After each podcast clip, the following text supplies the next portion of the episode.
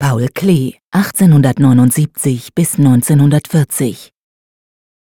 Eimer und Gießkanne, 1910. Ich kann nicht sagen, dass damit viel Trost verbunden sei diesmal.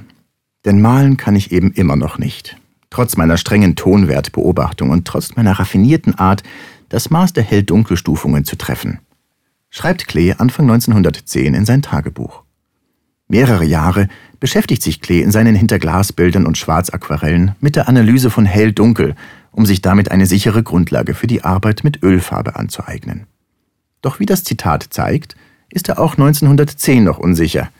In seinen Schwarzaquarellen legte er Schicht um Schicht schwarze, fast transparente Farbe auf das Blatt und gelangte in der Überlagerung der Schichten zu einer nuancierten Abstufung von Hell und Dunkel. In Eimer und Gießkanne von 1910 führt er dieses Verfahren mit sanften Aquarellfarben weiter. Klee greift mit der Ansicht einer kleinen Gartenszene auf das Motiv eines seiner Hinterglasbilder von 1905 zurück. Er setzt auch hier beinahe transparente Schichten von Farben neben und vor allem übereinander. Dabei verflüchtigt sich das Motiv allmählich in der Flächigkeit des Farbauftrags. Die Umrisse werden undeutlich, da sie oft mit der Umgebung zusammenfließen. Die Detailzeichnung fehlt vollständig. Das Grün im Hintergrund scheint sich über die auf dem Boden stehenden Objekte von Eimer und Gießkanne zu ergießen. Das Flüchtige der Komposition und sein hoher Abstraktionsgrad erinnern an japanische Tuschmalerei. In Aquarellen dieser Zeit, die am Murtensee am Kanal bei Sugier entstehen, übt er sich zusätzlich in einer Nass-in-Nass-Technik und hält im Tagebuch fest: Sommer in Bern.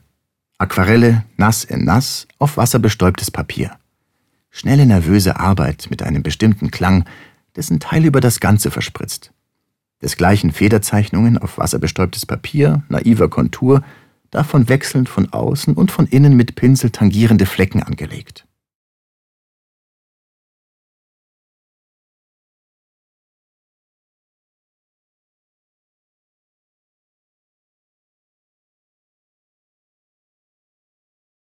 Besuchen Sie das Zentrum Paul Klee Bern und sehen Sie die Werke im Original und laden Sie unsere Gratis-App Museen Bern aus dem App Store herunter.